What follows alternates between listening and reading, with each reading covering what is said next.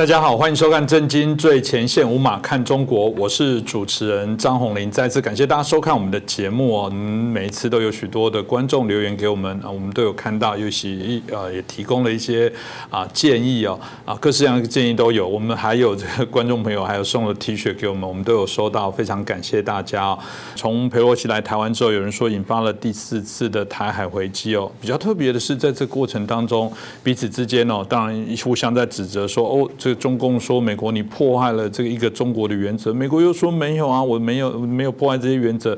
这过程的一些讨论呢，我想值得我们玩味哦，也啊可以让我们今天好好来探讨一下。那我们开心邀请到透视中国的高级研究员，也是台大政治系的荣誉教授明居正博士哦，明老师你好。呃，主任侯林老师好，各位观众朋友大家好。是老师，我刚刚提到了这个很有趣哦，一个中国我都很好奇哦，这个在台湾所认为的一个中国，跟中国在谈到的一个中国，我都好奇，在美国他们认为的一个中国，显然都不大相同哦。这个是一个非常有趣的事，人的智慧通常透过一些辩证越来越集中，越有共识哦。偏偏一个中国这件事情却延伸许多的讨论哦。所以到底为什么中国说美国你破坏了一个？中国的原则，美国说没有吗？我有遵照一个中国的原则。老师，那问题到底在哪里？那我得先辩证一个词汇哈。中共说我们有一中原则，没有错。台湾过去说我们有一中原则，没有错。美国从来没有说过它有一中原则，嗯，他说他一中政策。但你注意看，中共讲美国你修改了一中原则，美国说我没有，我有一中政策，嗯，他从来没有说他一中原则。在外交辞令上面，原则是比较固定不变的，政策是比较可以变动的。啊，那么美国的一中政策变了没有呢？严格的说，真的变动了。中共的指责不是没有道理的，但话对一半错一半。也就是他说你变了一种原则，美国说没有，那这样说是没有错的。因为我本来就没有一中原则，所以无所谓变动一中原则。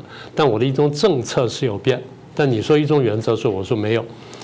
中共是这样指责美国的啊，中共的发言人讲。两千年的时候，美国把这个单方面炮制的所谓台湾关系法啊，不是真的台湾关系法，是所谓的台湾关系法，摆到了这个美中三公公报之前。美中三公报第一次就七二年的建交公报，呃，七二年的上海公报，七九年的建交公报，八二年的八一七公报。所以中共讲中美关系言必称三公报。美国很早就言必称三公报加一法，什么法呢？台湾关系法。也就一九七九年，这个中中共跟美国建交之后，美国为了不背弃台湾，然后还能保持对台湾那边的义务，所以他定了国内法，叫台湾关系法。所以美国言必称台湾关系法跟三公报，但他把它摆到后面。那现在中共说你在两千年的时候把台湾关系法。摆在三公报之前，那这是对的，这美国真的修改。然后他又说了，前几年美方把秘而不宣的所谓对台六项保证公然放在一中政策的表述中，这也是对的。美方的六项原则，就我刚刚讲的，在雷根签了这个台湾签了这个八一七公报的时候呢，消息出来，国会非常生气，国美国国会非常生气。说你怎么签了这么重要的条约，把台湾这种生命线给切断了？所以就硬要逼雷根说，那你得去做一个保证。所以雷根后来想通了，然后就做了对台湾做了六项保证。后来六项保证大家传的很广，我就不详细讲了。前几年美国在讲一中政策的时候，他是这样讲的：他讲台湾关系法、三公报跟六项保证。嗯，所以美国的一中政策的内涵呢是加大了。那加大结果在中共看起来是你修改了，然后中共说，那这是你美国方面，民进党方面有责任。民进党上台之后不断推推进渐进式台独，大搞去中国化，在各种场合制造两个中国一中一台，这才是改变性现状行为。好，那现在争执焦点是谁改变了现状？嗯，或者说。如果双方都有改变现状啊，谁先改变了现状？这问题显然比较严重嘛？对不对？所以如果说我们把事情呢，把它从头到尾排下来，就把时间序列排下来，我们发现中共倒果为因。嗯，中共他做事情在先，破坏现状在先，美国跟台湾回应在后。但是呢，他不这样讲，他常常讲说啊，是都是你的错，都是你的错。好，我们现在回来看一下，是刚刚讲的三公报，第一是一九七二年的这个上海公报，上海公报里面美国承认这个。啊，这个中共怎么怎么，然后台湾怎么怎么？美国那时候还承认中华民国，还承认台湾，所以没有问题。七九年卡特跟中共建交的时候呢，断交废约撤军，所以台湾的所有安全系数基本都被几乎被打到零。但是美国当时有一个尾巴，就是期强调中共呢，虽然我现在跟中共建交，但是期盼期盼中共将来是和平的方式解决台海问题。所以美国等于有一个呃隐而不显的前提在这里，中共当时反应非常好，呃邓小平主政，所以一九七九年呢，随后呢他就发了一个告台湾同胞书，告台湾同胞书里面明白讲说中共争取和平解决两岸问题，所以美国就认为你中共对我是有善意的。你对台湾有善意，因为我们签了这两个公报，然后你在你的告台湾同胞书里面明确讲说要和平解决，然后和平解决优先，然后一国两制啊什么等等，后来就慢慢提出来了。所以美国非常高兴，美国认为说中共是往和平方向走的。所以一九八二年八一七公报的时候，雷根之所以签呢，就是他认为你会和平解决台台海问题，所以我才对这个台湾军售呢做了一些限制。但是在回过头来，在刚刚讲说建交公报之后，然后签了这个美国方面不是说签了这个台湾关系法吗？我反复跟大家讲，台湾关系法第二条它是有前提的，就是美国跟中华人民共和国建交是基于以下的前提，前提就是中共必须和平以和平方式解决台湾问题，而和平方式呢，就是和平的方式。那什么叫不和平呢？封锁跟禁运都是不和平，我们讲过很多次了。好，所以美国的这个三个公报，它基本上隐含的前提或后来明示前提就是，你承诺和平方式解决台海问题，这样才有我们后面的东西关系。所以我们这个双方这些对话是一来一往，一来一往是有前提的。那么到了什么时候这前提出现第一个变化呢？天安门屠杀，一九八九年天安门屠杀，美国吓坏了，因为美国一直认为。你这个中共呢，在邓小平上台推动经济改革之后呢，向慢慢向那边发展，美国就期盼中国大陆经济发展到一定程度之后会和平演变，会民主化。结果十年之后，你改革开放十年之后，哎，你竟然动刀杀人了，哎，杀杀这么多。如果你杀自己同胞都杀这么多的话，台湾人你也看到自己同胞，那你将来也会这样杀了。那么这影响到我美国的国际信用，所以美国当时第一个就警觉了。所以后来美国直接就是等于说是破坏了八一七公报，军售台湾超过原来水准。那因为你破坏了前提，这是美国的逻辑。好，那这一九八九年，再过几年是九五九六飞弹风波，台海危机对台湾直接文攻武吓。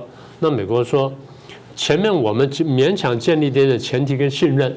现在你的动作一次又一次破坏，所以我对你怀疑越来越大。所以这一次呢，九五九的非常风波，对美国而言，他如何看待两岸关系，跟看待美中台三边关系，他是有很大的疑问的。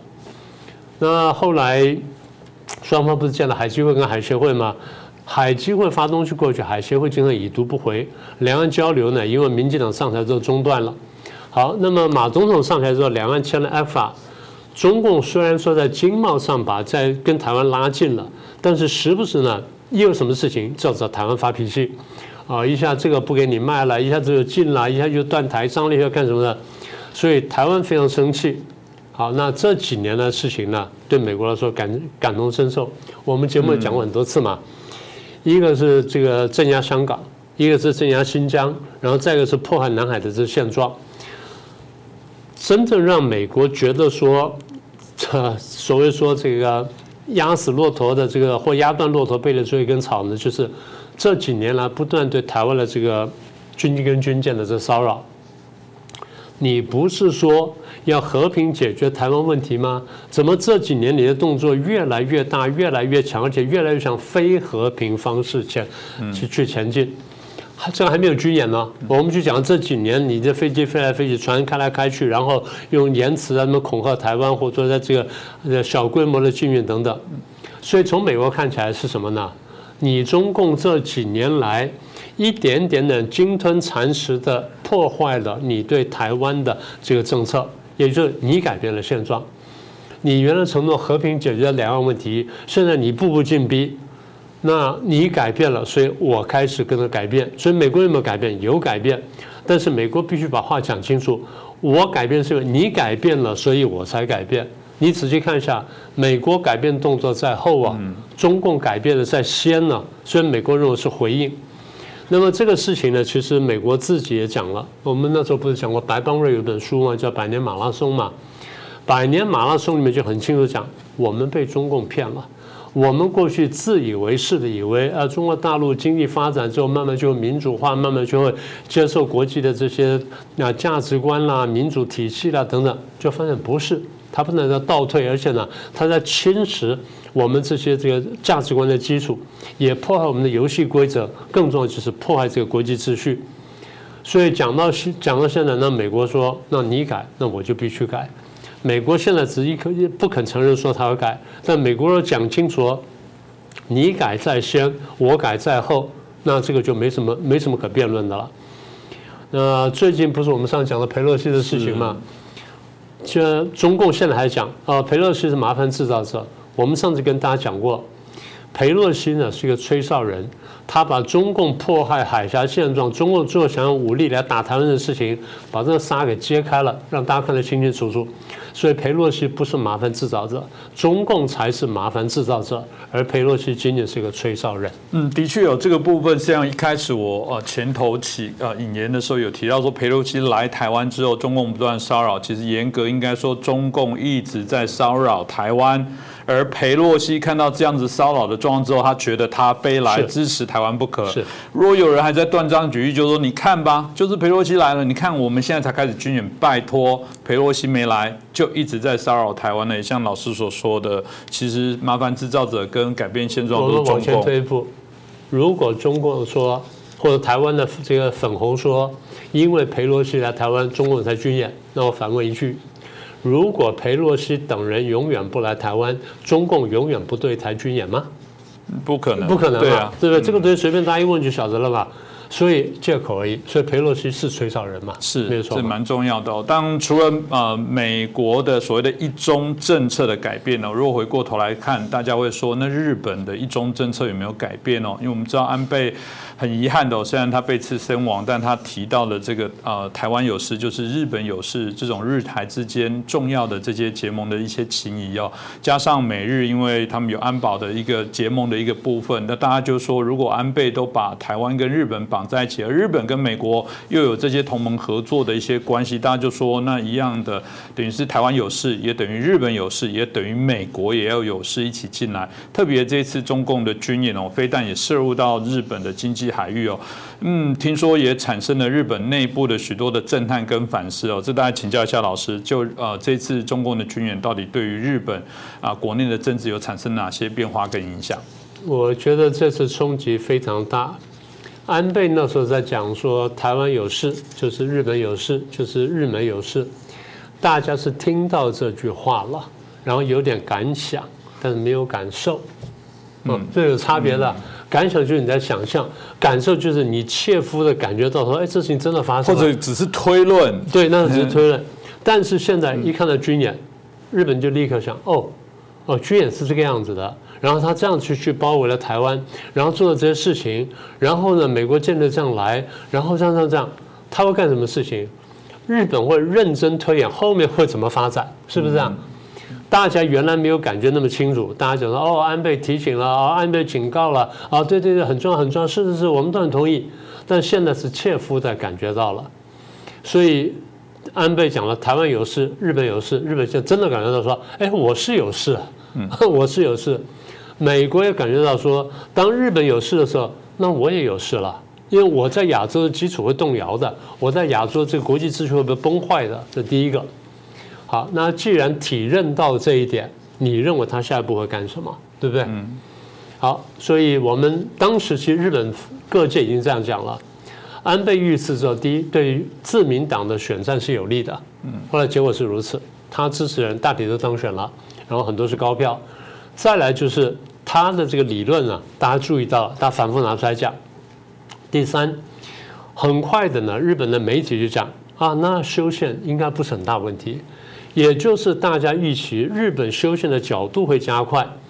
日本修宪角度脚步加快的话，它一旦实现的时候，它会出现什么结果呢？第一，日本自卫队会变成正规军，就不再叫自卫队了。第二，日本从此可以名正言顺的出兵海外。它不但是自卫，他军队不只是自卫，他可以出兵海外。讲的直接点就是，当他认为国家利益需要的时候，他得出兵保卫国家利益。嗯，或者说他至少在咨询美国之后，双方有了谅解、有了共识之后，日本得出兵。嗯，事实上，美国原来也这样想，只是现在一直卡在这宪法的第九条。那现在呢？如果一旦通过的话，那这个就成立了。大家说，那这样子，日本军国主义复活，哎，国家有军队跟军国主义复活是两件事情。是日本是有过军国主义，但你仔细看，日本这么几十年来一直很很珍惜它的和平宪法。那现在大家为什么说，哎，我们需要修改宪法？因为觉得你中共威就威胁加拿大了嘛？就是我们前面第一点讲的。你中共在改变台海现状、改变亚太现状的时候，那日本觉得说，我为了保卫现状，我也必须要有所反应啊，这就跟美国的反应是一模一样的了。所以，与其说日本军国主义复活，大家会不会更觉得说，中共的军国主义正在行走当中呢？这是不是更大的问题呢？好，这第二点，第三点，现在这两天新闻也看到了。日本新闻都在讲，我们增加预算，然后加快建军，要加快要加快建海军跟空军。日本的军工科技是很发达的，在二战之前呢，日本是可以独立建造航空母舰跟这个海军航空兵的。而事实上，第一次用海军航空兵真的打仗打那么漂亮的，还是日本的舰队去打打珍珠港那一次。之前当然有海军航空兵，但把海军航空兵用的这么透彻的，那是第一战。所以日本的经验非常丰富。我们在讲什么呢？我们讲的是日本过去有过经验，有过可以参考的战士。现在呢，他说要加快建军、建海军和空军，他未必需要建航空母舰，因为他面对中共的话，他只要建两栖攻击舰已经很够用了。然后他的海空军呢，其实基础都很够。再来，现在讲的是他最急迫的要部署一千枚飞弹，从这个北海道一路这样下来。然后到这个冲绳，然后甚至到与那国岛，与那国岛上已经有飞弹了，再到与那国岛，这样一条线下来。所以当时日本讲完这话之后，日本就有人接着说，中共的海军就很难出海了，中共的航母呢也很难出来，没有错，因为日本这样就等于守住了。但你不要忘记，所谓航母不能出来，是假设日本的飞弹射距是有限的，或射程是有限的。如果日本把飞弹射程加长呢？嗯，他打的就不只是航空母舰，就直接可以打打内陆基地了，就可以进行我们所谓的源头打击，所以对中共的威胁呢就更大。好，那如果日本设想到这样的话，他也会看见他跟中共之间现在的经贸关联，所以下一步日本要考虑他是不是要减轻对中国大陆的经贸依赖，当然中共也在考虑我要减轻对日本日本经贸依赖。但是现在我们很清楚，日本有能力自己制造高阶、中阶跟低阶的晶片，中共是没有这能力的。中共是依赖日本、台湾、南韩跟美国的。那么日本如果再往下走的话，我们可以看见，就是它在军事上面围堵中共，在科技上面会围堵中共，然后有地方会脱钩。再来会干什么事情呢？我们可以往下看。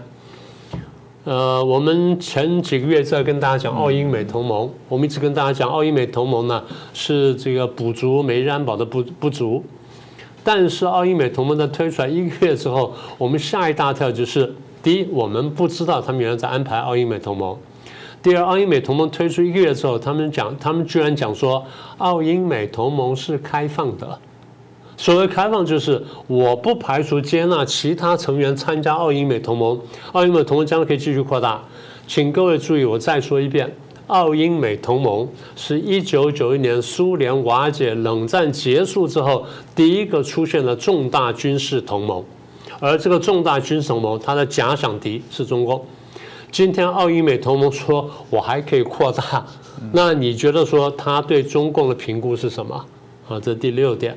第七点，呃，我们一直跟他讲，有一个东西叫四方会谈，就是美日澳印，这个是安倍启动的，他一直游说美国，这个中共的威胁很大，中共对亚太威胁很大，所以呢，亚太国家应该联合起来，他就看见了这个四方会谈，所以他就起这就开始推动四方会谈，也成功了。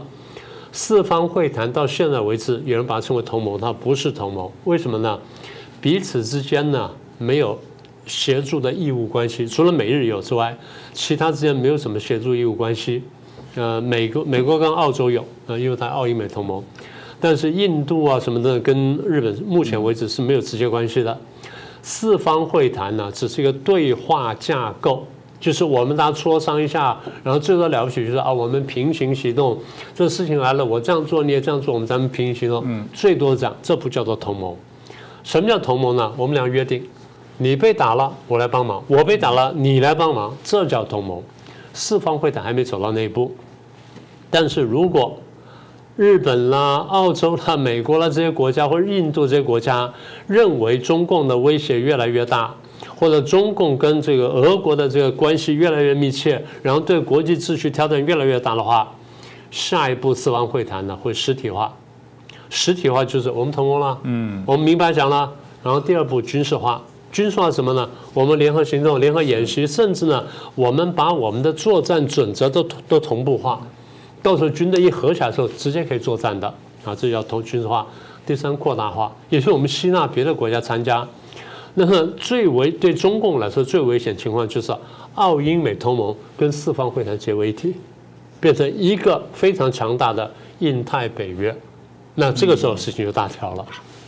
是，我想老师刚刚提到部分也让我想到，那所以呃，这一次中共对台湾的一些威胁，我觉得也是惊扰大家对于这件事情更深的思考。我们看到世界各国也对中国予以谴责，所以从博弈的角度来讲，中共我觉得在这一次来讲，外交上应该还算是应应该算是我觉得是对他非常不利的，因为他惊醒了许多啊沉睡的人的国家。那接下来的部分，特别是美国、中国，包含日本的部分的关系会。不会真的呃越来越恶化？这个请教一下老师，真的美中日会越来越糟糕吗？我觉得恐怕不止哦。嗯啊，为什么这样想呢？几年前我写过写过一本书哈，那其中很重要的一个论述就是在后冷战时期，也就苏联瓦解之后，国际社会呢从美苏对抗变成一个一霸四强的体系。嗯，这霸权就是美国，四强呢就是欧盟、俄罗斯、中共跟日本。从美国角度来看，全世界两百个国家里面，只有这四个家伙可能挑战我的这个霸权，所以我必须看住这四个国家。但从美国角度来看，这四个国家呢，两个比较好，两个比较坏。欧盟比较好，日本比较好，俄国比较坏，中共比较坏。为什么呢？也就是说，他判断敌友的标准是什么？简单说，判断敌友的标准是。价值观跟我是否相同或相近？嗯，就以价值观作为第一个主要的评量。所以如果这样的话呢，那美国认为我跟欧盟的关系会比较好，我跟日本关系比较好，而俄罗斯跟中共是潜在会挑战我的。嗯，所以对美国来说两好两坏。但是在两好两坏当中呢，美国会认为我即便跟欧盟比较好，即便跟这个日本比较好，但是呢，我也不能让欧盟跟日本来主宰我们双边关系。也就是我美国跟欧洲的关系，我美国跟俄国的关系，美国跟中共跟美国跟日本这四组双边关系主动权都得抓到我手上，要好要坏我来叫牌，这第一点。那么，但是作为一个霸权来说，他难免会欺负人家。就是欧盟跟日本，即便是朋友，有时候都觉得被美国欺负，都会心有未甘。俄罗斯跟中共更不要说了，因为他价值观不一样，他更觉得被欺负的厉害。所以最后结果就是，美国对这四个国家呢，就必须分而治之，也就是拉拢欧盟去对抗俄罗斯，拉拢日本去对抗中共，这叫分而治之。我这个长话短说。那么这样走下去到一定程度之后，那我们就要看中俄之间是什么关系。中俄如果觉得美欧的压力很大，美日压力很大，中俄就会靠近。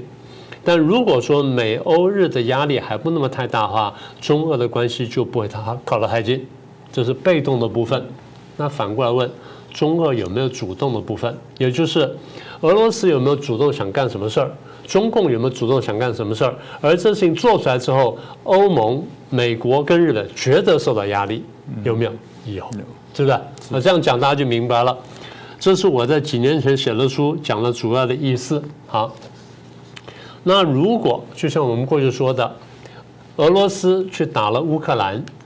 欧洲跟美国都觉得你破坏了二战以来的欧洲的秩序，嗯，所以我们必须要纠正这个行为，轻则让你退退兵，重则把你打败，再重的我列解你，让你永远也不能破坏欧洲秩序，对不对？这是美欧的逻辑。然后中共，我们前面不是讲了吗？这么多年来，你一直承诺和平解决台海问题，就现在你对台湾不断的威逼等等，然后你对香港、新疆、南海，你都采取了超格的动作，大家会认为你对香港、新疆、南海都做了一些过分的动作，将来你你对台湾一定也会做过分的动作，合理推论吗？所以，当美欧日认为俄中分别在这个乌克兰也好，在台海也好，都开始破坏现状的时候，美欧日一定会加大对中俄的压力。嗯，而中俄觉得压力大到一定程度的时候，他们就有同盟了，是吧？是逻辑就是这样子。好，那现在的情势就是如此。所以上次我们不是跟大家讲，我们可以从台湾角度去理解乌克兰战争。可以从台湾角度去理解这个台海的紧张局势，但是我们更要从国际主流国家的角度跟思维去理解乌克兰跟台海的局势。所以他们理解的局势是什么呢？欧呃，中共跟俄罗斯相互勾结，形成犄角之势，然后呢，企图破坏国际秩序。所以上次我们跟大家说，从欧洲跟美国看起来。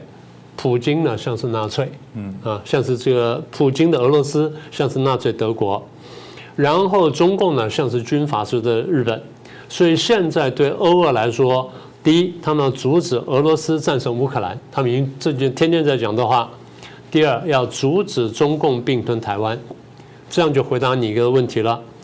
所以你刚刚问的是说中美日关系会不会变得越来越坏？我现在告诉你是。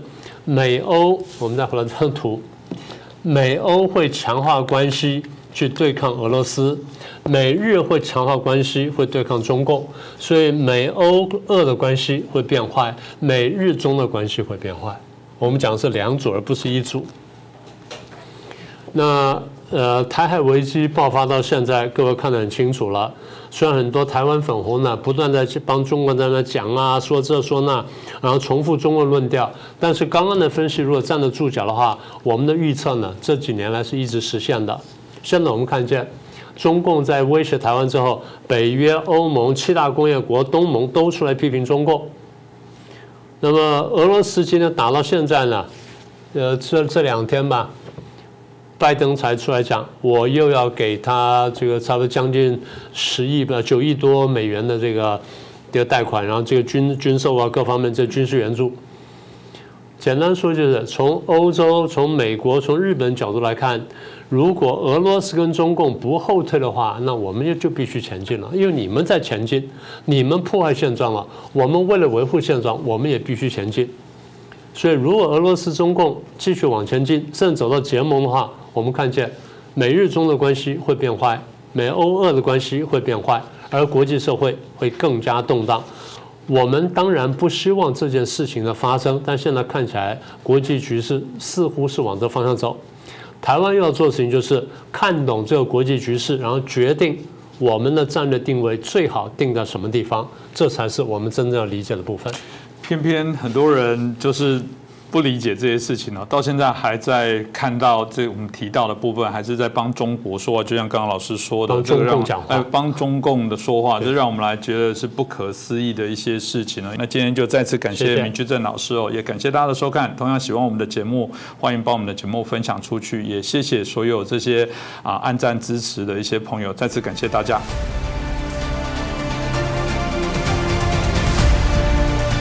各位震惊最前线的好朋友们，我是主持人张红林，欢迎订阅我们的频道。也记得打开小铃铛，掌握最新节目通知，让精彩评论不错过。更欢迎留言转传影片。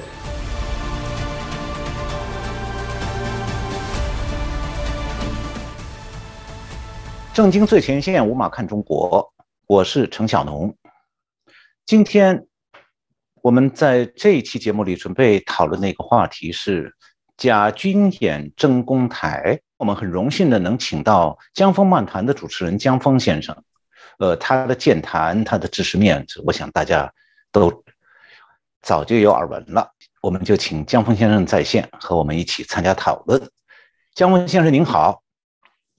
哎，您好，陈晓农先生啊，应该感到荣幸的是我呀，能跟我跟小农先生跟小农先生同台，我一直是感到荣幸的事情。您是我最早的这个算是时时事政治方面的一个一个启蒙人呐，啊，我是从您这里开始不敢当不敢当，对对对，因为我毕竟像我们都是从大陆出来的嘛，但我出来那段时间，对其实对大陆的这种反思啊，对政治啊，对政党啊，对。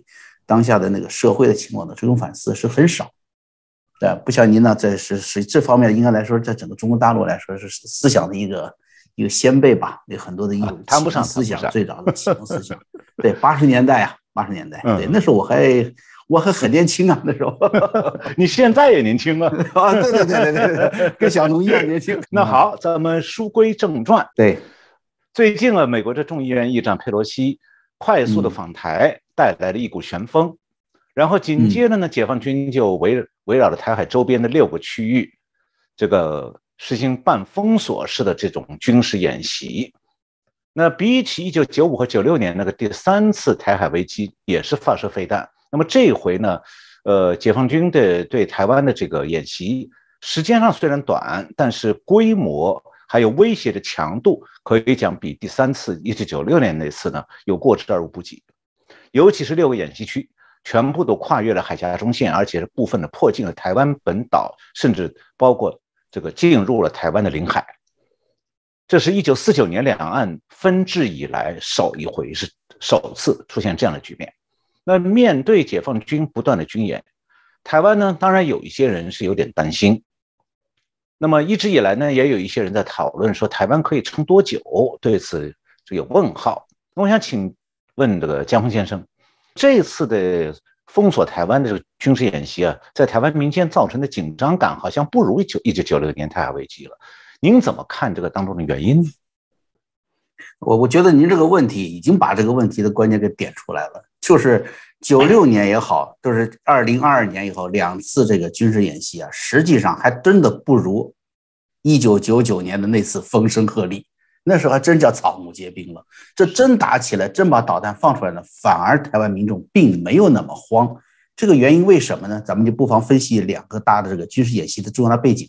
九六年那次呢，那小东先生你很清楚啊，就是当时是李登辉访美，对吧？那么这次呢是佩洛西访台，对吧？就是两方的这种政治人物呢，在这个因为中这个中呃叫美台之间已经是断绝了外交关系了嘛。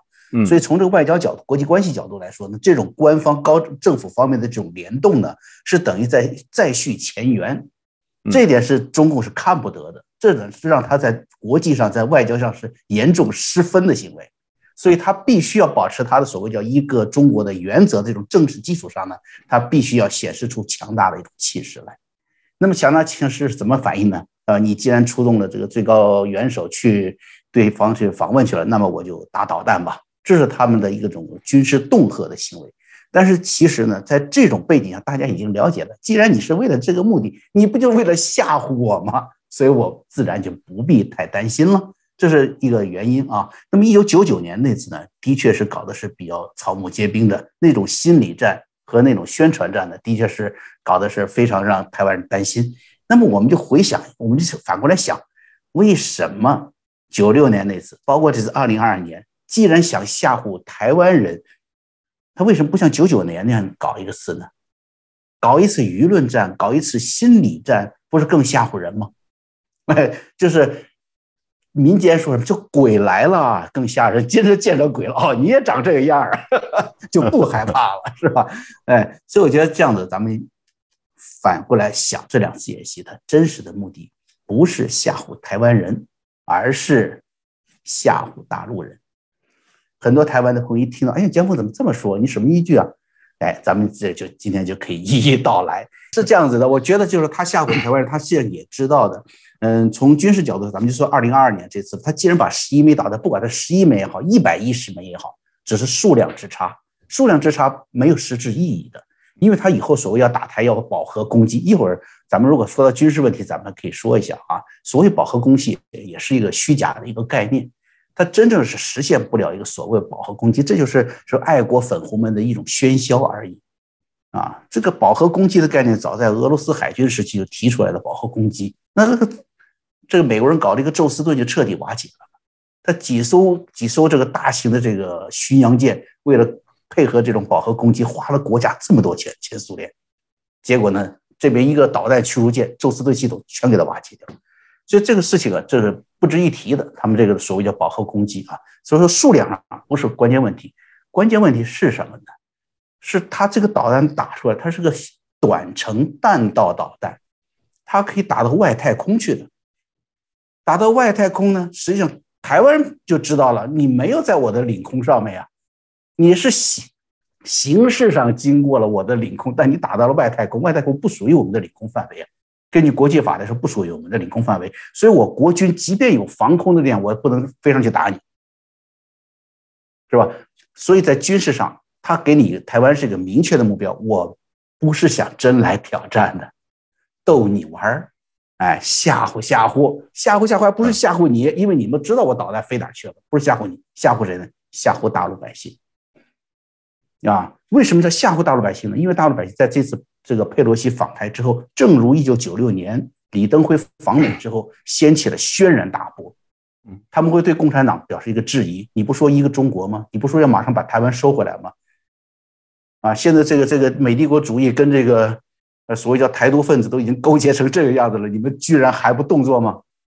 啊，他说那我们打导弹，我们表示我们的威严，这反过来为什么吓唬民众呢？你看我们的军队多么的伟大，我们的政党多么强有力，我们的反击是多么的强大，吓唬百姓的。啊，不要说你们了，帝国主义我们都敢收拾啊，我回过头来收拾你们百姓，不是跟闹着玩一样吗？是吧？所以在是一种声势上，是政府加强对国内的声势、舆论和民间民情的一个控制的一个手段。所以看清楚这一点，我们就知道二零二二年打导弹它的究其根底是什么。因为这次包括胡锡进啊等在内的一些所谓叫这种民族主义大 V 吧，啊，宣传的东西要把佩洛西的飞机打下来啊，要半飞诸如此类的，全国是一片喧嚣，一片喊好。到最后叫覆水难收了，你把这把习近平逼到那份上，你说他打不打？不打，党内丢脸，国内丢脸，老百姓都看不上他，是不是？那要真打了呢？这个他玩不起啊，是不是？台湾的反击，万一真的是一枚导弹反恐导弹把他导弹打下来了，然后国际大媒体往那现场一照，这是东风导弹的残骸。你说共产党的这个形象在国际上也就丢掉了？当然，正好如果说真的是惹翻了日本，惹翻了美国的进行援助的话，那他更玩不起了。这事情就直接进入了更高级的这个军事冲突了，所以他不敢玩，那就叫覆水难收，逼到墙角上了，打也不是，不打也不是，怎么办呢？假打，这就形成了二零二二年的这么一个结果啊！十一枚导弹。雄赳赳气昂昂发射出去，然后走外太空，落在这个海外，就形成这么一个结果啊！这是我对二零二二年这次解读。就二零二二是肯定不如九九年那次了，但是话说回来，九六年那次啊，就是当时的这个最高州员这个党魁是江泽民，那个时候还真的有点想打的感觉，因为那个时候呢，对呃美国的这个军事实力，他也是有点，就是江泽民上来以后呢。他有点像毛泽东那样，当年打金门一样，他有点想试探美军的真实态度，因为中间隔了这么多年了嘛。毕竟尼克松访华之后呢，中美之间没有真正进行过这种较量，到底鹿死谁手啊？谁能表现出在国际上更强硬、更霸道？他想试探一下，就用台湾来做这个实验。这是九六年那次，九六年那次，如果美国软，中共就就事公开；如果美国硬，他就把它作为一次军事演习。收兵。我们知道最后的结果，我记得好像是这个，嗯，小龙先生，你给我再补充吧。这个我记得当时江泽民后来是直接叫江三条，就是不过中线嘛，飞机军舰不过中线，啊，呃，就是嗯，导弹不走不走领空，不走这个本土，不走台湾的这个上空，啊，还有第三条啊，一下还还想不起来了。哦，不打外岛，嗯，不打外岛，就是我们要要要干的话，就直接就冲了。我不是说搞那种蚕食的路线打外岛，他不打外岛，就是三步啊，江江江。江三条，这是，呃，九六年导弹危机的最后的结果。那么，为什么说在这个形成这这个明显是对中共来说是不利的嘛，对吧？就等于是外交上服软了。我不干这个，也不敢干这个，也不干这个，是等于服软了。对台湾说，我我不惹你了。这说明什么？他认软了，在军事上、外交上认软。在这个认软之前，这个江三条之前发生了什么事情呢？当时有几个例子是非常明确的。第一，当时中共准备了十万条英雄金，嗯。小东先生，我想你知道是英雄金，就是咱们说裹裹尸布嘛，对不对？解放军叫叫英雄金嘛，死了以后啊，裹尸啊，裹尸环是叫英雄金啊，十万条白色的英雄金。另外呢，的确是集合了集结了二十万的军队，正规军，也集结了十数万的，就包括什么挑夫啊、渔民呐，这些就是民工啊，也召集了。这种规模的确是足以发动一场进攻台湾的战争嗯。而且当时已经在外岛上呢，在外岛的外围呢，已经部署了军舰，军舰都是实弹，所以当时这个姿态呢，的确是要打的，嗯啊，但是最后呢，因为有几个信息过来嘛，第一就是关于呃美国的情报系统，他们也有一些类似咱们叫军事高层的一种互动吧，就是明显放出一个警告，说我们会真，你要是敢动台湾，我们就真动手。嗯，这是一个信号。那么你高层放弃了，我还要看你实际有没有这么做呀？哎，的确这么做了。然后当时是美军允许啊，这个国军呢将这个就是长距离火炮、火箭炮部署到了前沿，部署到了外岛。那这个就很明显了，就是说，如果你真的发动战争的话，它外岛这个火箭炮可以打到你福建的这个纵深嘛，是吧？可以打到这个山区去，可以打到你的这个集结机场，打到这个导弹导弹营的这个这个部署场地去了。所以这是非常真实的一个一个动作。过去呢，美军是不允许台军做这个动作的，认为你这是一个挑挑，就是等于是挑起两岸争端的一个动作。你不能用这个超远距离火炮放到前线去，你可以保卫你台湾本岛，你不能放到前线去，前线就对这个共军的这个集合地和它内部产生威胁。所以这个动作是非常明显。所以第一是美国的情报部门和美国的这个军事高层呢，对这个中共释放信号，告诉他。你不能动。第二个呢是允许国军做的这种这种反制措施。第三个我们也知道，就是呃，全世界都知道了，就是两艘航母编队呢就来到了台湾海峡附近，啊，这个就是一个战争姿态。后来这是江泽民当时问了当时的这个国防部长迟浩田，然后就问这个迟浩田说：“美国，我们一旦打起来，美国出手支持台湾的几率有多少？”迟浩田说：“百分之七十五。”就是四分之三的几率吧，是要支持台湾的。其实他留了很大的一个空间，百分之二十五可能不打，但即便是这个百分之七十五要打，已经让江泽民足以让他退缩了，所以它形成了后来的叫江江三条。所以呢，相对这个这个二零二二年的这次导弹危机呢，嗯，九九年的那次危机更接近战争的边缘，嗯，更接近战争边缘。当然，这里面有个很重要很重要的元素，就是什么？不光是江泽民当时不清楚美军是否会支援，李登辉也不清楚啊，对不对？那个时候，这个美国应该来说对台湾的这个，当时为什么亚细战略模糊啊？战略模糊，那个时候是最模糊的时刻呀。所以当时是江泽民是非常想趁这个模糊的时刻去攻的。这个跟这个一九五零年初这个毛泽东啊准备打台湾的这个估量，国际估量是一样的。他当时说。这个中中国在整个的台湾，在东亚地区有两大敌人，一个是日本，日本在一九四五年之后呢，他已经被这个日美军呢限制住了，嗯，限制住。第二个，美军要不要打呢？他认为不打。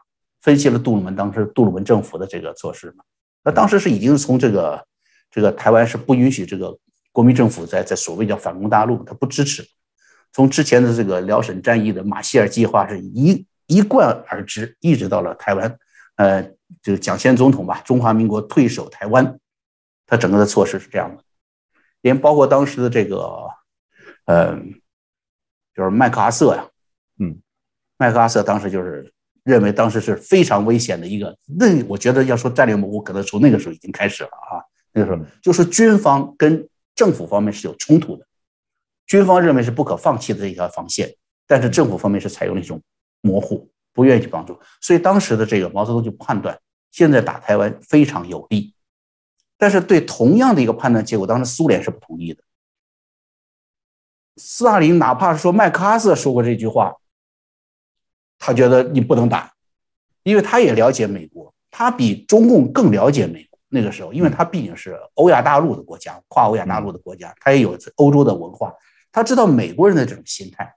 美国人这种民主体制的话，呢，真正打起来的话，这个政府是不具备真正的一种决策力的。真正决策力在美国人，在美国国会，是吧？如果说你你硬压到这个台湾身上了，比如说麦克阿瑟回国会去演讲去，那个时候我提前去演讲，是吧？我们的这个自由世界受到了如何这样的一个侵略的一个威胁，那很有可能国会一激动，那那就打了呀，是不是？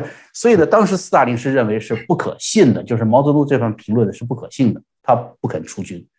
援助，那如果说没有苏联的空军和海军攻打台湾，那就绝对是不可能的事情啊！毛泽东尽管跟他的下面，我们记得上次咱们还说过了，说这个叫做随波逐流嘛，随波逐流战略。但实际上他们知道的，这些共产党的领袖啊，欺骗自己的下面的下属他是可以的，但他们不会欺骗自己。他知道这场仗打不了，结果这么一拖，您就知道了，朝鲜战争爆发了，所以这个机缘就失去了。从那个时候到江泽民的试探，跟中间隔了很长的时间，所以呢，呃，我想战略模糊吧，就这么一个有个渐进的这么一个过程。那么到今天，在今天来看呢，其实现在其实，在白宫来说，他还是更愿意采用战略模糊的战略的，因为这更符合美国的国家战略和他的更长远利益。但是现在的习近平为核心的这个中国共产党的人呢，比如天不怕地不怕，是吧？呃，所以呢，可以说是自己招来的祸害吧，可以说自己招来的祸害。所以美国政府现在是由战略模糊，呃，越来慢，越来越被迫走向战略清晰。佩洛西这次呃访台呢，其实释放的这个信号是非常明显的。嗯，咱们可以回看他，一个是他的这个团队在国会发表的一个声明，另外一个是他留给了这个《华盛顿邮报》的那一封，他到了台湾才允许别人打开的那封信。嗯，里面说的是非常清晰的啊，表明了美国捍卫台湾的坚决的决心啊，所以我觉得现在整个的形势呢，从一九九六年啊，再到二零二二年，虽然说嗯，九六年那次啊，这个中共发动侵略台湾的这种攻击的可能性更大，甚至他们已经在着手进行战争了。嗯，那么到现在虽然规模好像看得更大更吓人，但是呢。实际上，它离战争的这种，呃，发起呢越来越远。你刚才提到这个江泽民时代，曾经，嗯，中共主动提出了一个所谓海峡中线的问题，就是领空中和海上，海军不是他们主动提出来，这是提出来应该是美国人提出来的。但是在这一次，他等于是遵从了美国人、美国情报部门的一个一个认定，嗯，然后他作为一个政治上的一个认可。这个是很有意思的。那么这一次呢，感觉上说好像，呃，这次演习当中，中国对这个海峡中线，原来是等于是两岸还是有一种默契，就是大家默守着中线。如果中国的军机在飞行过程当中越过了海峡中线，进入了这个靠东边这一侧，那么国军的空军在上去拦截的时候呢，会告诉他说：“你们的飞机已经越过海峡中线，请回头。”那么以前，呃，共军的飞机基本上会听从，就是基本上默认这个海峡中线的存在，然后双方都不要越界。但这一次好像，呃，中国的空军在军演当中啊，开始故意的飞越海峡中线，是，好像是这个有有一种明显的是要挑战这个海峡中线，然后呢，逐渐在压缩台湾这个。国防防卫的这个实际防守线，是不是等于说，这个从现在开始，一九九九年以来，两岸彼此克制那个海峡中线，从此就不存在了？那么，如果中线默契不存在了，它有多大的重要性？是不是说今后共军就可以任意的越过中线，然后直接迫近台湾的领海，然后对台湾造成相当的这个风险或者是更大的压力？嗯，您怎么看呢？嗯，先说一下，就是您刚才提到，就是江泽民时代，他是提到了这个中线的问题嘛？啊，其实这个事情实际上是最早的是美方提出来的，嗯，是美方对于要求，实际上是对台湾方面提出来的。呃，这个中线的划分呢，是根据就是呃上海的这边空防情报区和台北空防情报区，它在这个军事上啊，空防啊，它有一个区域嘛，然后这个区从上海为为核心和这个台北为核心。然后找了两个区域的这个最后这个没有交集的这个这条线，这么划下来的这么一条线，呃，这形成的时候呢，这个形成是应该是在一九五四年，啊，当时协防台湾的美军给设计的，因为咱们看这是一个军事线嘛，它所谓叫防空情报线，咱们一听这个词儿就是它是个军事军事用语，所以是美国的军方给它设置的，然后呢，就也要求台湾的军方和他们的政府方面做出配合。嗯啊，就说这条线你别过去，他们也不过来。我们要求你不过去，是因为什么？我想保证你不对，不要去刺激对方。那当时这这个蒋介石肯蒋蒋先总统肯定是不乐意的，对吧？这个三民主义统一中国那么大的牌子竖在那里，你不让我过中线，我怎么统一中国呀？是不是？所以他是要压制他的这种这个打回台湾、打回大陆去的这么一种愿望，同时也要求了。制约了这个中共方面的挑衅，嗯，这个后来就是美军的军机军舰就按照后来叫中美，就这个中美的中是指中华民国，嗯啊，中美共同防御条约协防台湾的时候呢，美军美舰是不过这条线，嗯，避免跟中共发生直接的这个军事冲突，是这样。当然，如果说这个呃共军如果说对外岛发生攻击的时候呢，美军美舰的这个协协同作战当然要过中线了，他得保证台湾的这个军舰和这个。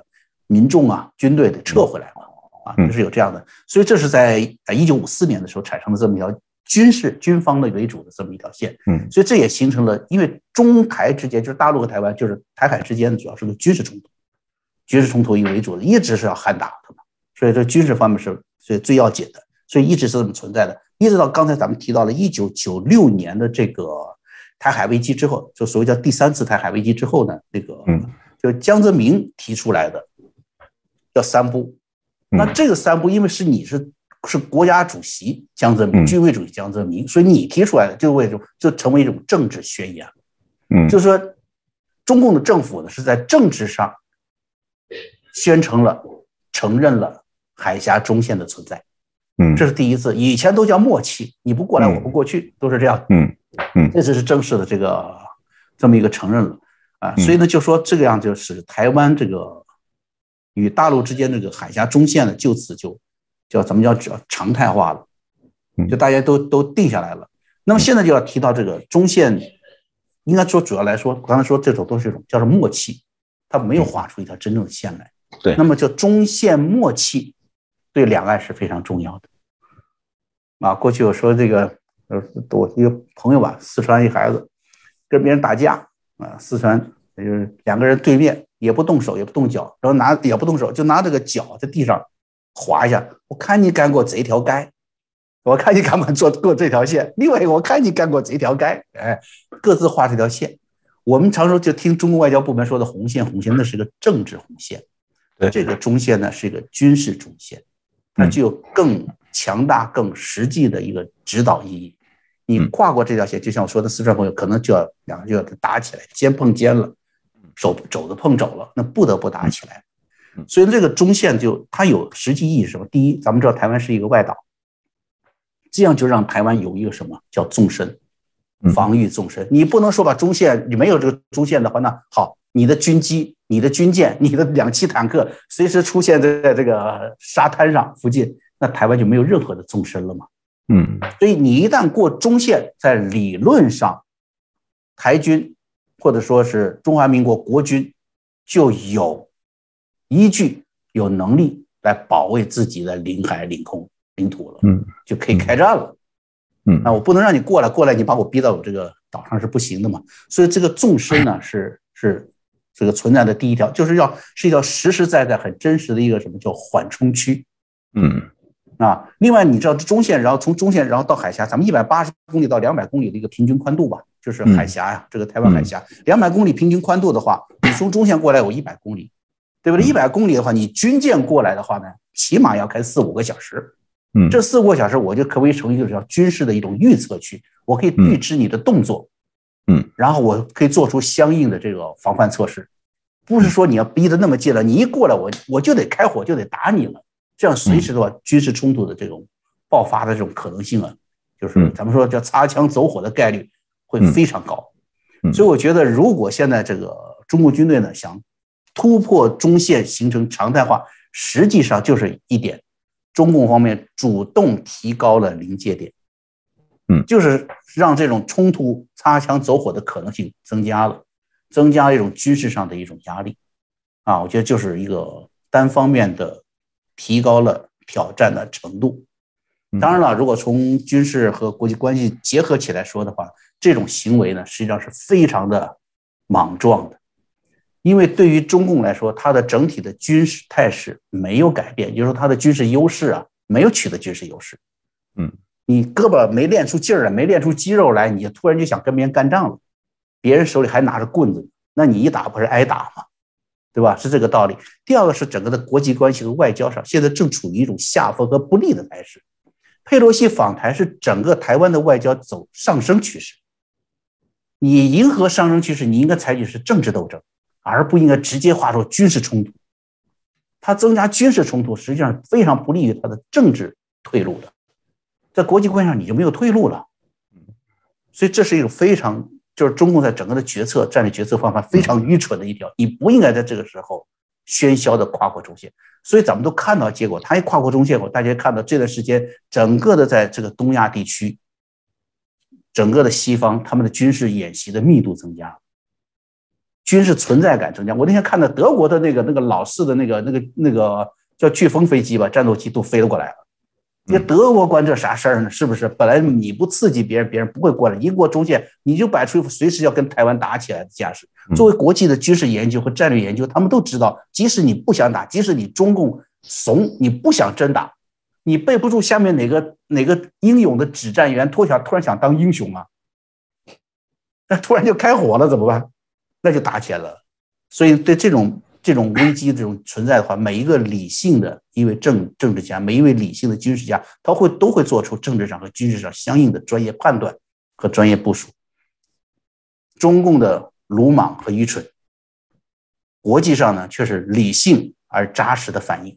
现在台湾在这种扎实和理性的反应之下呢，啊，越来越坚实，它的防卫呢越来越坚实。所以这段时间咱们看。我觉得这是就是一个一个国家呀，这一个一个民族啊，它要经过了民主制度的锤炼之后啊，会变得非常的安静，非常的理性。所以对待中共的这种侵略和这种威胁的时，候，你会发现现在的台湾民众、台湾的政治家们、台湾的这些年轻的军人们，都会比原来更加理性，绝不刺激对方，但是却发现他们更有力量。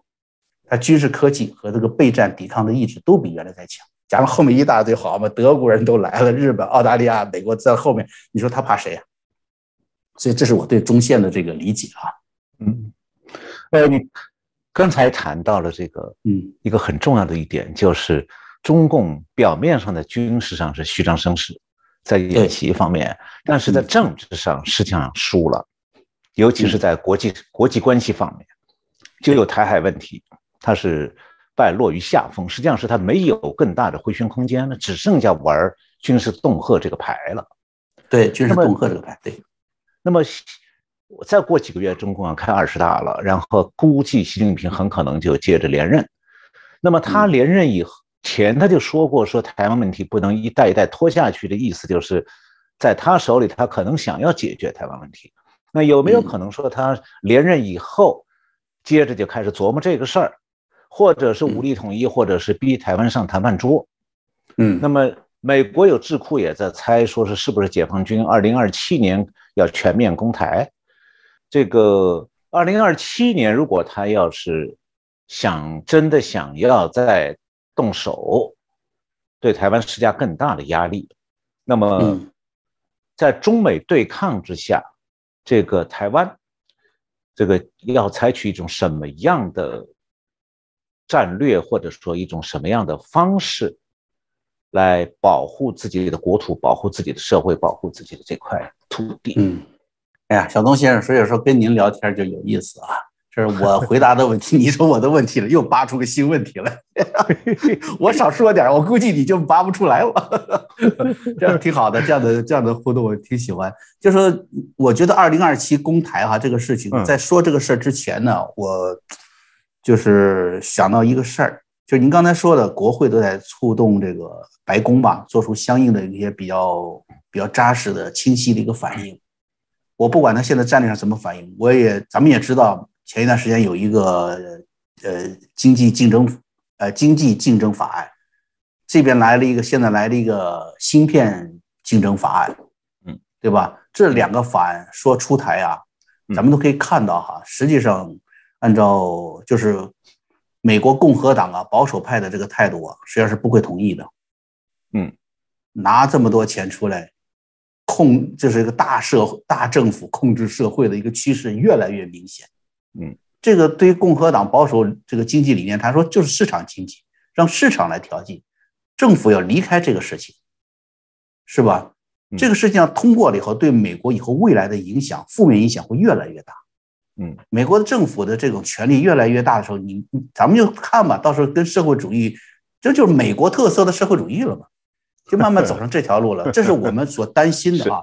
但是我们又会发现，为什么众多的共和党的这个。议员们呢都同意了这两个法案的，因为都意识到了必须要控制中共这个邪魔。嗯，这个恶魔目前来说，他要吃人，他就是当下最大的威胁。对于台湾来说，他已经喊打喊杀到这个到门口上了，不防不行，打了台湾，下一个肯定是打关岛，威胁夏威夷。这就跟当年的日本的这个太平洋战争的思路是一模一样的，先下南洋，在这打完那边以后，把这南洋这一片的战略场地全占领了。然后建立他的大东亚共荣区，那习近平在二零一七年的时候已经喊出来了嘛，整个亚洲要什么？要做命运共同体嘛？亚洲命运共同体嘛？那不就是东大东亚共荣区嘛？对呀，是不是？所以我们就说看美国形势，我们要这种全面的来看这个事情。在二零二七公台之前，美国究竟要要发生什么事情，让我感到。很难过的就是，即便是两党都达成了共同的这个这个这个共同的认知吧，去直面、去全面对抗中共的邪魔的时候，却发现白宫这几天我看了新闻，百分之九十五的涉及安全的高科技的文件全部通过了，放行啊！就说表面的政策压下，不能够给中共这些高科技的这个技术、高科技的服务、高科技的产品。私下呢，一样样的全放出去了，包括对华为的这些杀所谓的杀手锏，一个个都给别人了。华为这去，华为去年的整个市场的降低啊，这不是光是美国人在卡他的脖子，是整个中国市场被习近平砸毁了，他卖不动手机了，这都不能够怪美国人是不是？所以我觉得这种趋势呢，也是非常不好的一个趋势。你觉得说这是一种？默契当中的对北京的让步吗？我我觉得这种让步是一定是，这已经是让步了，是肯定的，这是一种让步。嗯，默契这个字儿不好说。嗯，就是说这个事情到底是大家互相是暗送秋波，然后日嗯中中共呢号召粉红骂美国，是不是？美国号召国会出台法案，最后下面该干啥干啥。这种默契，我觉得还不至于，啊，还不至于。对，因为美国从历史上来说呢，对这整个的这个法律秩序、法治体系和它的整个金融管制体系是非常严格的。商家是不能够冒这种巨大的风险，关键就在于你商务部批不批，是，对吧？商务部你批了，商家没有没有风险了，这是你们国家允许我卖了吧？不是我说我我怎么样子就是不卖或者不买。对不对？那是国家承担这个责任的。那么，国家商务部的这个审批者是有问题的。嗯，我觉得他在这整个的政策尺度上把握是有问题的。我相信白宫任何一个官员，或者是任何一个咱们说政治大佬，在此刻是不敢说你们睁一只眼闭一只眼给中共送点东西吧，这是不可能的。在美国现在体制下是不可能。我觉得现在就是在整个呃美国在呃就是从克林顿时期开始，一直到现在，对中国的这种贸易优惠的这种官僚的习惯性做派没有改变过来。是川普改变的时间太短，太短，四年，太短了，对不对？而且川普的个人的这个特性也使得他跟官僚集团是拧着的，没错，拧着的，是不是？你你你你，川普他想改变一切，他就换，咱们说是换干部吧？他出了换干部不灵了。呃，对啊，就是白宫他的政策也是出了白宫不灵了。像习近平说中南海政策出了中南海也不灵了，都有两个大国都有类似的地方。所以这两国的这种对决啊，我觉得在很大程度上我们要考虑到这一点。但我相信一点就是，如果真的中共愚蠢到真的迈出战争那一步，嗯，所有的美国人，包括他的官僚集团都会惊醒，他们无法再像原来一样按照原来的一种呃一种官僚官僚姿态去行事了，不会再给中共开任何的这个旁门边门。哎，这是我觉得二零二七咱们说这个说这个事儿之前，我就我先想到一个思考哈，因为。二零二七公台，你美国智库想出来的，美国智库凭什么想出这个东西？他难道不知道美国人干什么事情吗？他一定知道的。所以他说的二零二七，我觉得这里面有很多的偏颇。你看哈，二零二七年说公台的这种演算，它有几个依据的。呃，我记得看了一个说法，说是中共建军一百周年，他觉得，哎呀，我了解中共，哎，中共就是讲面子，中共军队建军一百周年了，二零二零二七年了，是吧？一那个一九二七年嘛。是不是南南昌起义？那到现在一百年了，嗯，所以呢，他们要打，嗯，实际上呢，要知道中共军队是党卫军嘞，党卫军是什么意思？本质上它就是一群武装家奴，所以不要把他们的政治地位想得太高了，是不是？他过了一百年，他过两百年，他还是奴隶，还是武装家奴，拿着枪的奴隶，他们有什么政治地位？不可能为了什么建军的思想，那么就就搞一个。他到了建军的时候，就就是是，那就是搞个什么拥军爱民啊，什么军队地方茶话会啊，就是骗吃骗喝拿红包是吧？然后军队开始喝喝喝茅台酒比赛，就是这个。你让他是真的一百年去拿着拿着拿着枪去攻打台湾，不可能。这事儿呢就就算了，不聊他了。那么好，二十大到二十一大正好四年，我觉得这个是您刚才提到的一个，就是从中共的政治，习近平他要是他要连任。他要想在他下一任取得一种政治成就的话，是有可能的。嗯，我觉得这个判断是非常符合这个就中共的这种内部的这种政治规律的。你看，他二十大到二十一大是四年嘛，对不对？二二年到二六年，他二六年干不出什么事情，二七年是不是得打？嗯，或者说他我想万寿无疆，我二十一大不行，我还二十二大我还想当干部，我还想当主席，是不是啊？我零六年我二零二六年要下去了，我还要当主席怎么办？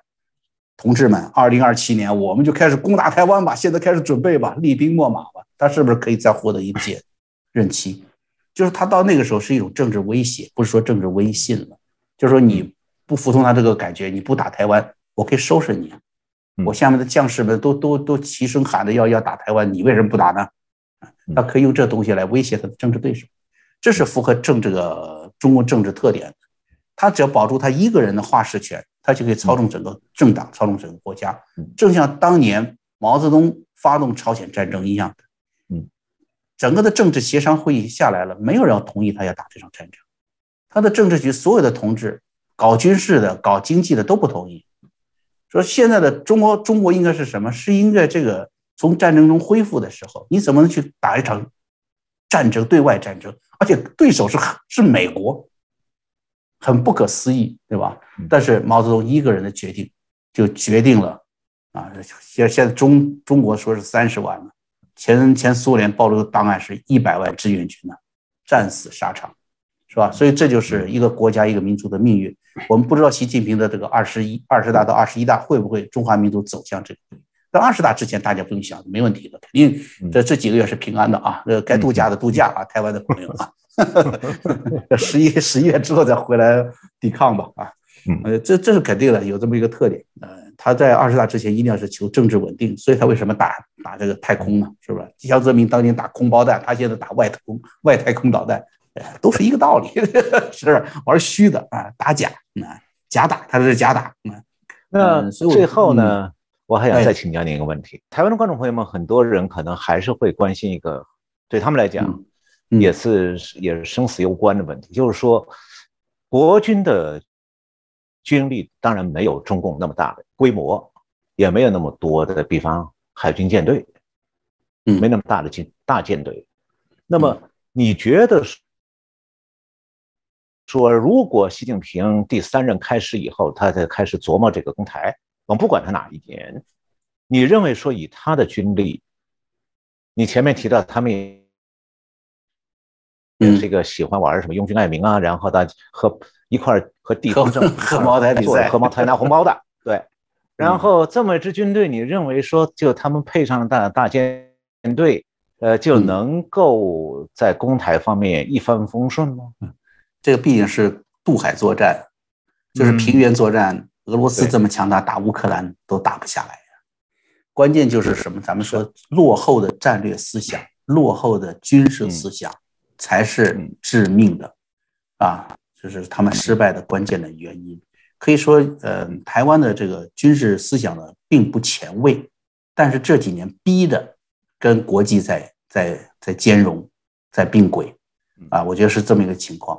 嗯，但是在中共那方面，他一直是俄式嘛，就原来的苏式的军事思想，一直到了改革所谓改革开放之后，从那个九九年之后吧，准确说是就是两千年之后，就是王海撞击之后，啊，王海撞击之后，还有包括就是当时那次嗯海湾战争啊，对中共的刺激也很大，呃，慢慢的中共开始想到就是要所谓叫现代军事思想。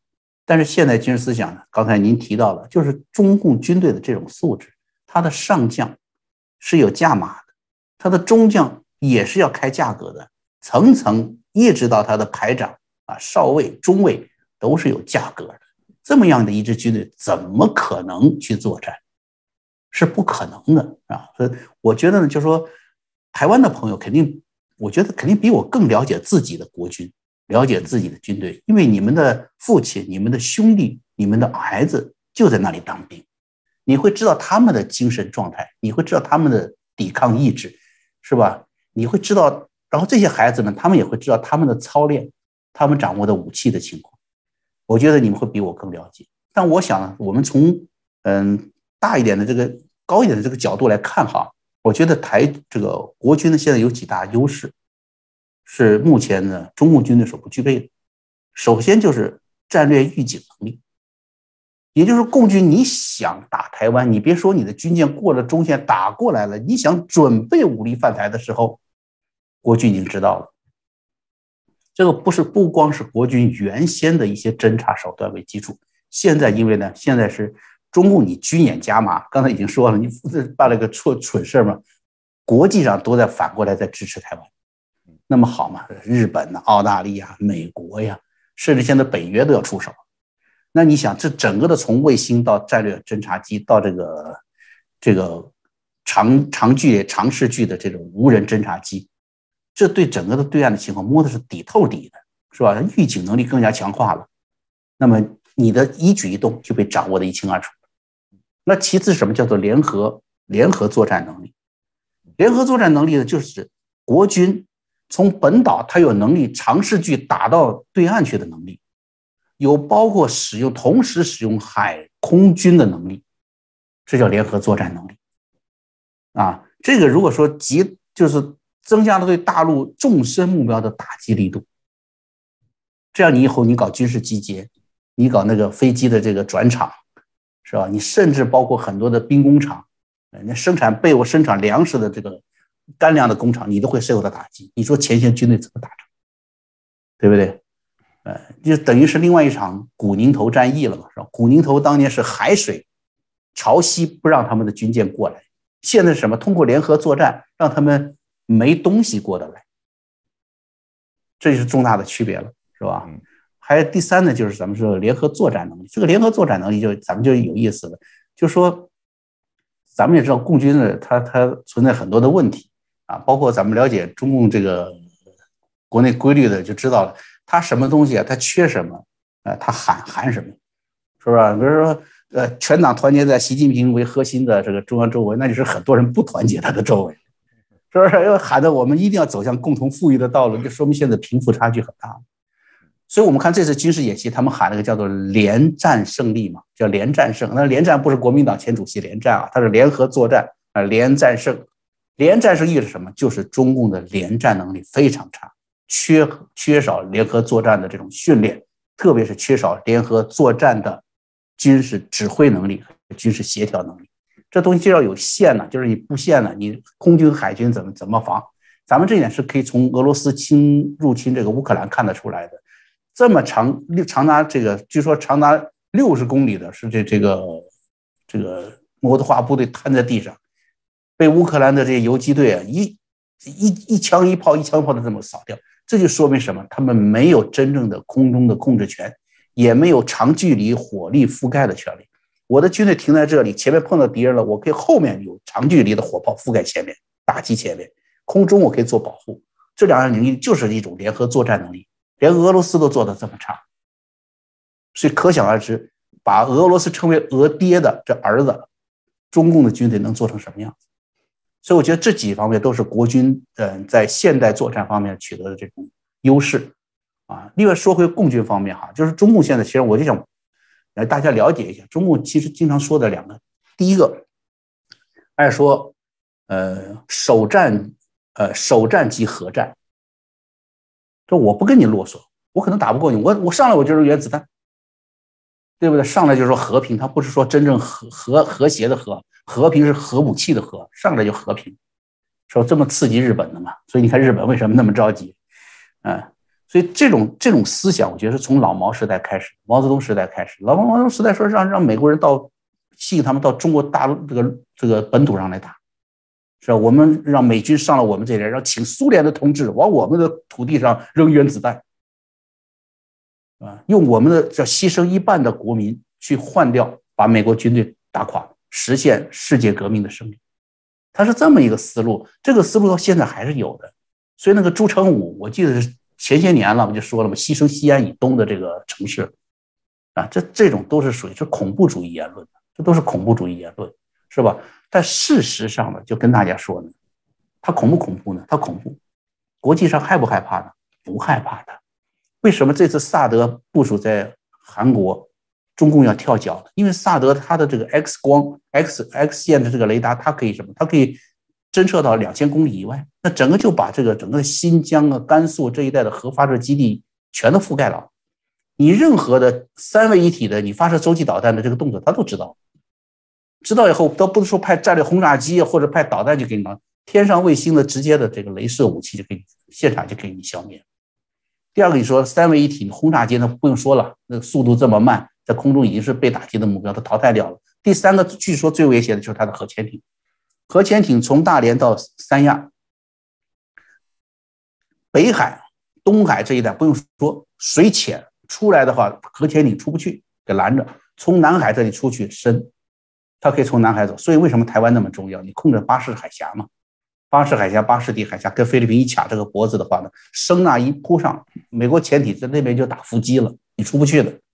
啊，那中国核潜艇有名的叫叫海底海海底拖拉机嘛。他的声音的人说啊，这中中是中国的潜艇吗？是，声呐员把声音先调小一点，不是刺耳刺激耳朵。不是说找不到你，是声音太大了。所以在整个南海呢，他们这个美国现在叫拖线式声纳，整个南海海底都在布线。中共很多武装渔民去干什么？就是去去去去捞这个线，他捞这个线比他捞鱼啊，这个武装部给他的钱还多。那他捞这个海底拖线声纳去了，啊，这样子的，所以呢，现在是整个的对整个核潜艇出第一岛链卡的死死，卡的非常死，所以三位一体核打击实际上是不现实，就是中中国粉红自己激动的这个东西是不存在的一个现实，你只能是口头威胁，啊，另外呢，咱们都知道，这个作为呃独裁者，你搞核武器的话，不仅是别人要对你进行精准打击消灭你，连你自己党内的同志都得杀你。谁愿意毁灭自己啊？是不是你当疯子可以，我们不愿意跟你一起当疯子。我还有老婆孩子呢，都在美国呢，在阿 K 里啊，是不是？所以说，这这说这个事情很有意思。所以，另外呢，就是中国的粉红爱说一个叫做数量优势，这个可以跟大家说呀。你看，大家注意到他们的这个言论，我七十二小时打什么？我拥有两百万军队，我拥有多少艘军舰，我拥有多少架飞机，这都在比什么？大家发现没有？都在比数量。现在根本就不是一个比数量的一个时代，军事科技打击时代。如果比数量的，乌克兰早就应该投降了，怎么现在反而把乌把俄罗斯给耗尽了国力呢？所以咱们就反观现在的数量，什么是比数量的时候？二战的时候，德国的潜艇潜艇元帅啊，邓尼金是吧？不是，不是邓尼兹啊，邓尼兹，对，邓尼兹，那他发明的就叫狼群战术。对对对，对不对？狼群战术就是用更多的潜艇来包围盟军的这个军舰，实行这个群狼战术、群狼打击。嗯这样的就是优势什么？因为它它造不了大的战略舰群、航空母舰了嘛。它通过这个呢，同样的这个这个军费开支下，可以形成这个数量优势。但这种优势实际上在二战的中后期已经被瓦解了，因为更好的声呐出现了，更精准的射程更远的鱼雷出现了，更重要的是什么？反潜机出现了。对。所以群狼战术到中后期已经是消失了。所以你所谓的数量优势的这种战法，在二战后期，在四十年代的时候，上个世纪四十年代已经被淘汰了。你把上个世纪二战时候的冷战早期的思维和军事思想拿到现在来对付台湾，愚蠢，不是愚蠢，我觉得是无知，因为对现在军事概念、军事战略理论，它没有这种概念。嗯，所以我觉得就是从这两点来说呢，呃，就是中共粉红们宣传的东西啊，咱们台湾的朋友们听听就清楚了，他们究竟停留在什么阶段。谢谢江峰先生今天给我们从各个方面啊，系统的分析了这这个目前的台海局势，特别是中共一直在叫嚷要统一台湾，包括用各种手段。那么究竟，呃，台湾面临什么样的压力？然后这个压力实质上有多大？从一种比较深入的角度去理解和分析中共的清台的可能性。那么江峰先生实际上给我们今天从不同的角度来解析，中共其实也有他很头大的地方，未见得他能够完成他那个统一的目标。我想我这个结论是不是江峰先生觉得还差的不远？我觉得？对对，我觉得非常同意。就是中共当他想最后用武装统一台湾的那个时候，那正好是蒋前总统用三民主义统一中国的时候。这个结论希望我们留在这儿，将来观众朋友们记住这句话，呃，等着我们看历史来验证。好，再次感谢江峰先生，我们希望还有机会能请到江峰先生。好，再次感谢江峰先生。谢谢谢谢陈晓东先生，谢谢五马看中国的朋友们啊，咱们下回有机会再见了，拜拜。